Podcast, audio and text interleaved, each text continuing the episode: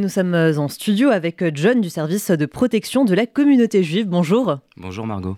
Merci d'être avec nous euh, ce matin. Alors vous avez publié comme chaque année votre rapport euh, sur l'antisémitisme, donc il porte cette fois sur 2022. Euh, Quelle est la méthode d'abord qui vous permet d'avancer ces chiffres?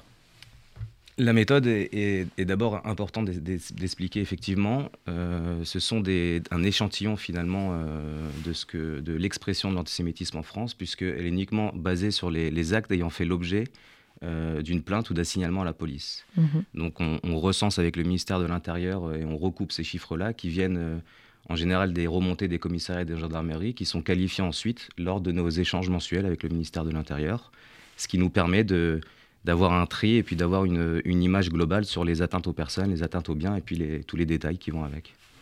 Alors, on, l'a entendu, hein, les actes antisémites ont, diminué de 26% entre 2021 et 2022. Le président euh, du CRIF, Jonathan Arfi, parle d'une bonne nouvelle, mais il précise que cette baisse, elle est quand même à relativiser. Est-ce que vous partagez ce, constat?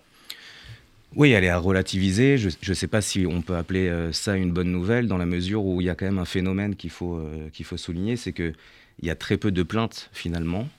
Euh, le nombre d'incidents euh, antisémites en France est, largement au-dessus de, ces chiffres-là.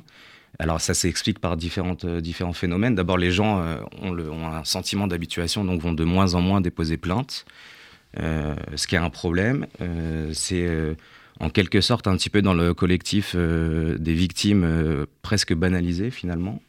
Donc ça les encourage de moins en moins à déposer plainte. Et puis il y a aussi la peur de représailles qu'il faut, qu'il faut rajouter à ça. Donc ça reflète évidemment pas la réalité. C'est pour ça qu'on dit bien que notre étude est un échantillon euh, de, l'antisémitisme en France. Et puis là où moi je trouve que c'est quand même pas une bonne nouvelle, c'est qu'on c'est quand même représenté par euh, plus de la moitié des attaques, euh, des atteintes aux personnes sur les actes antisémites. Donc ça reflète bien que l'antisémitisme est quand même particulièrement encore violent. 10% sur l'ensemble des actes antisémites qui représentent des violences, c'est pas neutre. Mm. Donc je dirais que finalement, euh, dans la proportionnelle, c'est à peu près équivalent à ce qu'on retrouve dans les autres années, euh, surtout si on regarde les, atteintes aux personnes euh, notamment. Et quelle est la, réponse pénale qui est apportée aux, agressions physiques antisémites, notamment concernant la, période qui s'étend de, 2015 à 2019 et que vous avez analysée, il me semble? Oui, cette année, on a voulu mener une enquête un peu différente des autres années, puisqu'on on a pris sur la base des victimes d'agressions violentes que, que nous avons accompagnées, comme vous le savez, on a un département des deux victimes, donc on suit euh, les victimes d'actes antisémites. Donc on a pris de 2015 à 2019 euh, l'échantillon qu'on connaissait, donc c'est pas effectivement la totalité des, euh, des, victimes qui sont représentées là, mais on s'est quand même rendu compte que 63% des affaires d'agression antisémite ont été classées sans suite, et que finalement il y avait un quart de ces affaires-là qui, qui ont amené à des condamnations pour les agresseurs. Donc c'est évidemment aussi un sujet pour nous qui est, assez inquiétant. Euh, on se rend bien compte aussi que c'est ce qui peut encourager à ne pas déposer plainte. Donc mm. c'est assez lié. Donc c'est aussi pour ça qu'on a voulu le, mettre en évidence. Euh, et, sur le reste des chiffres, euh, il y a quelques médiations, quelques rappels à la loi et quelques auteurs aussi qui ont été relaxés. Mais ça fait le, lien avec cette problématique-là qu'on a, où on a, cette impression d'impunité finalement face à l'antisémitisme. On ne doute pas des efforts qui sont faits par le, gouvernement, le ministère de la, Justice pardon, et le ministère de l'Intérieur, mais on se rend bien compte que c'est encore pas suffisant euh, et que les victimes devraient être euh, d'abord mieux accompagnées et peut-être mieux comprises. Donc il y a peut-être de l'éducation derrière euh, et un certain nombre de choses à mettre en place pour que ce, système-là s'améliore en tout cas. Mmh. Et pour revenir à ce rapport que vous avez publié, est-ce qu'il y a des phénomènes qui ont été observés l'an dernier et qui méritent une attention vraiment particulière? Bah, sur ce que je vous ai dit, d'abord, on a, on a cette partie-là d'atteinte aux personnes qui, est euh, qui, qui, qui, représente la majorité. Donc, je crois que ce qu'il faut comprendre, c'est c'est ce qui fait un peu la particularité de l'antisémitisme finalement. Euh, on se rend compte que 60% euh, finalement des atteintes aux personnes dans, les, dans les actes anti-religieux représentent la communauté juive. Mmh Donc, c'est ce qui met un peu euh, la, particularité de l'antisémitisme, on se rend compte que c'est particulièrement violent, puis on, se rend compte aussi que cette année, comme l'année euh, dernière, enfin sur 2022 comme sur 2021, pardon, il y a un phénomène qui continue, euh, c'est la, les proportions qui sont commises dans la sphère privée, les mm. actes antisémites dans la sphère privée. Donc c'est très compliqué comme sujet, puisque l'effectivité de la réponse pénale dans ce type d'affaires-là, elle est, elle est, assez faible. les victimes sont souvent harcelées pendant plusieurs années finalement, par ça peut être un voisin ou une voisine antisémite. c'est des situations qui génèrent des situations de, des grandes détresses.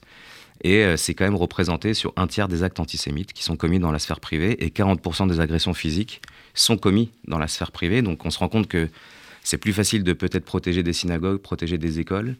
Euh, mais quand il s'agit d'antisémitisme dans la sphère privée, bah, il y, a très peu de solutions. Et, euh, et donc c'est un phénomène, nous, qui nous inquiète particulièrement, euh, dont on parle notamment dans, le rapport cette année. Et alors ce, ce rapport ne reflète pas l'étendue de, de l'antisémitisme sur Internet. Est-ce que vous avez des indications, des précisions quant à son ampleur? Effectivement, il y a très peu.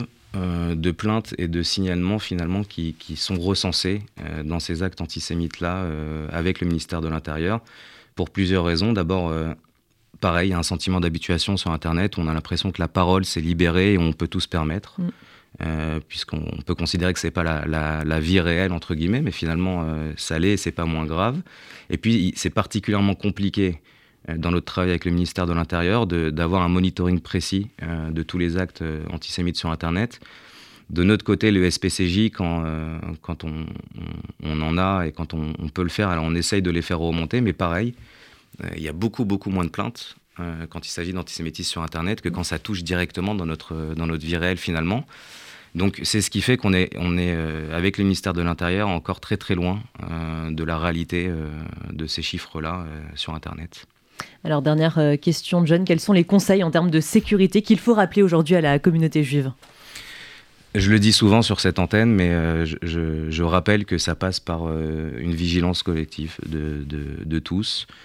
Je crois qu'il faut évidemment pas hésiter à, signaler ce qu'on pourrait trouver de, suspect s'agissant d'un individu, d'un véhicule ou autre. et puis voilà, collectivement, être attentif à ce qui se passe aux abords des sites communautaires à la sortie des écoles, à la sortie des offices dans les synagogues. Et puis voilà, signaler évidemment. Et puis je conseille aussi tout le temps euh, à tout le monde de se former sur ces, mmh. sur ces sujets-là. La sécurité ou la protection, c'est pas euh, uniquement pour une partie de la population. Finalement, tout le monde en a besoin. Et donc, euh, j'encourage moi tous les usagers, de manière générale, à se former sur ces sujets-là pour être attentifs et pour pouvoir aider collectivement.